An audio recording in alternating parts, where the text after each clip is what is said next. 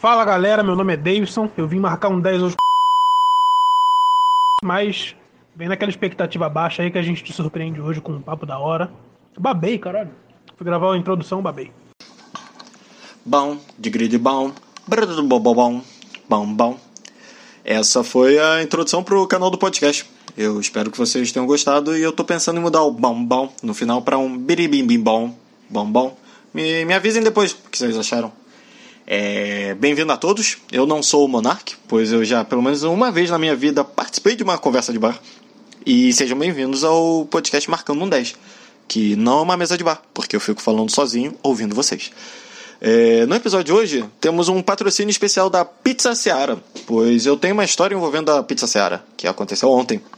Ontem, por volta de umas 3 da tarde, mais ou menos, eu tinha terminado de trabalhar já. É, e aí eu fui na rua, fui no mercado para comprar uma pizza, porque nós vivemos numa sociedade onde ensinou que sábado é o dia de comer lanche. E eu respeitei esse ritual da sociedade que me impôs desde criança. Então fui na rua comprar uma pizza que eu adoro, por mais que a aparência seja meio duvidosa para alguns, é a pizza vegetariana integral da Seara que na sua caixa está escrito pizza integral e logo embaixo está escrito linha integral. Eu acho isso daí meio engraçado, mas enfim, não é sobre isso que eu quero falar. Eu fui ali no, no mercado que tem na esquina da minha casa. Provavelmente deve ter algum na, de vocês, então pensa que foi no mercado de vocês. É, fica bem, bem plausível para imaginar. Mas foi ali no mercadinho e lá eu encontrei uma mulher absolutamente bonita.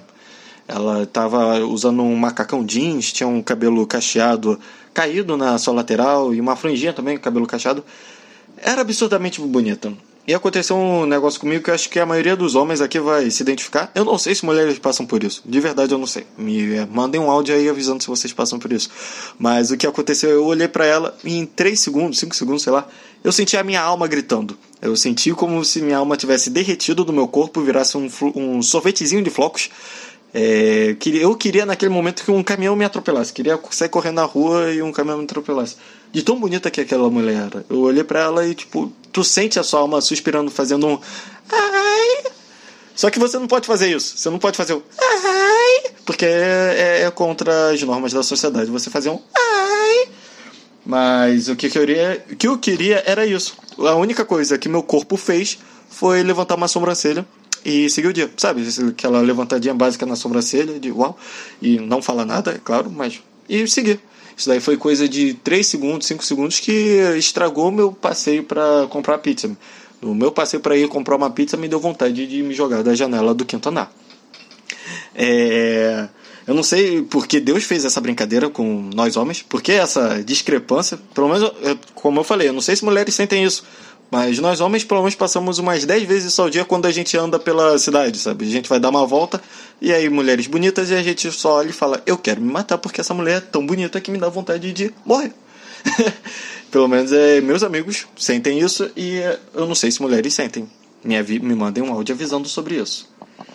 É, eu também não vou lutar contra o sistema e vou falar, não, é para mulheres sentirem isso também. Não vou. Deus fez essa brincadeira com a gente e a gente vai ter que aceitar isso. Essa daí eu jogo a culpa em cima de Deus.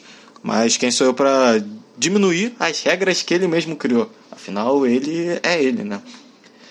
É, e é muito injusto, pois, por exemplo, eu falei, ela tava de macacão e tal, mas tipo, se ela tivesse usando a roupa que eu tava usando, ela ia continuar bonita pra caralho. A filha da puta ia continuar bonita. E isso é muito escroto. Eu tava no momento usando uma, um chinelinho havaiana branca, uma bermuda, aquelas bermudas de surfista, sabe, que usa normalmente na praia e tal. E uma camisa que era do Aerosmith, aquela camisa preta toda desbotada do Aerosmith, com a turnê dele nas costas. Então, tipo, tava falando nas costas o lugar que ele ia, essas coisas, né? E se ela tivesse usando essa roupa, ela ia continuar muito bonita. E já eu estava parecendo ser um cara que acordou às três da tarde e estava indo comprar uma pizza. Porque na verdade eu acordei cedo e estava trabalhando, mas minha aparência era essa. Então, conclusão dessa história, não sei. Acho que não tem uma conclusão dessa história, é só uma reflexão mesmo. E, bom, depois desse meu minuto de áudio sendo um completo esquerdo macho, e vamos aos áudios dos nossos ouvintes de hoje. Vamos lá? Então, como eu havia dito, há uma história de um fantasma que anda rondando aqui o nosso prédio. E eu vou te contar melhor para que você entenda. É, pelo que os moradores estavam olhando, observando, durante as obras aqui do prédio caiu um guindaste e morreram cinco crianças. Até aí tudo bem. Não, tudo bem não, porque morrer cinco crianças não está tudo bem. Mas o que eu estou dizendo é que até este momento da história, nada de assustador. Então, depois que o apartamento ficou pronto, todos viemos morar e tal, na torre B do apartamento estão acontecendo alguns episódios de as, com as luzes, os sensores de movimento do corredor, as luzes ficam apagadas, não tem ninguém no corredor e as maçanetas começam a forçar e a campainha, as campainhas a serem tocadas, sendo que as pessoas olham pelo olho mágico, o corredor está escuro e não tem ninguém.